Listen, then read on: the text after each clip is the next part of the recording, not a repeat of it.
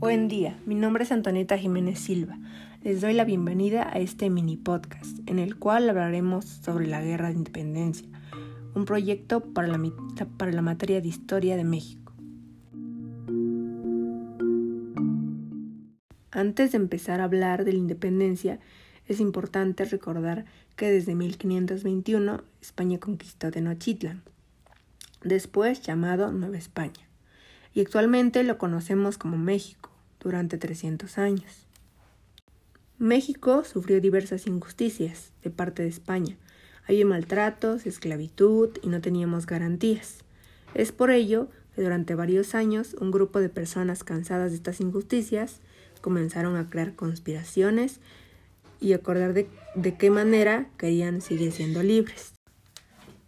Fue así como el 16 de septiembre de 1810, Miguel Hidalgo y Costilla del grito de independencia, siendo este el llamado a toda la población a levantarse en armas.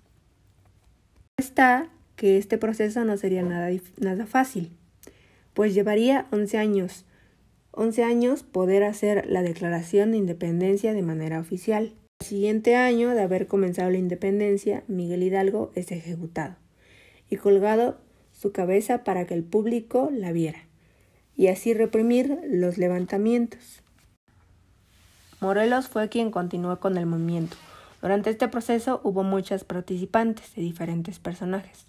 Por ejemplo, Ignacio López Rayón, Mariano Matamoros, Leona Vicario, José Ortiz de Domínguez, Vicente Guerrero y Agustín de Iturbide.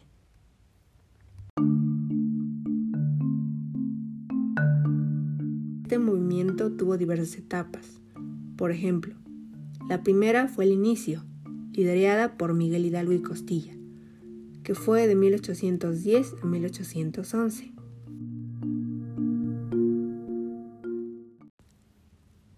La segunda etapa fue la organización dirigida por José María Morelos y Pavón, de 1811 a 1815.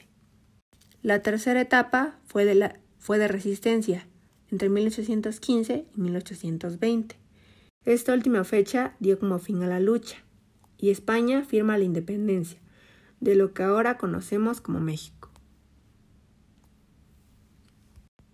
Y la última fue la consumación en 1821.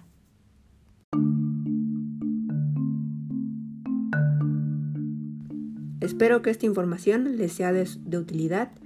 Agradezco su atención y muchas gracias.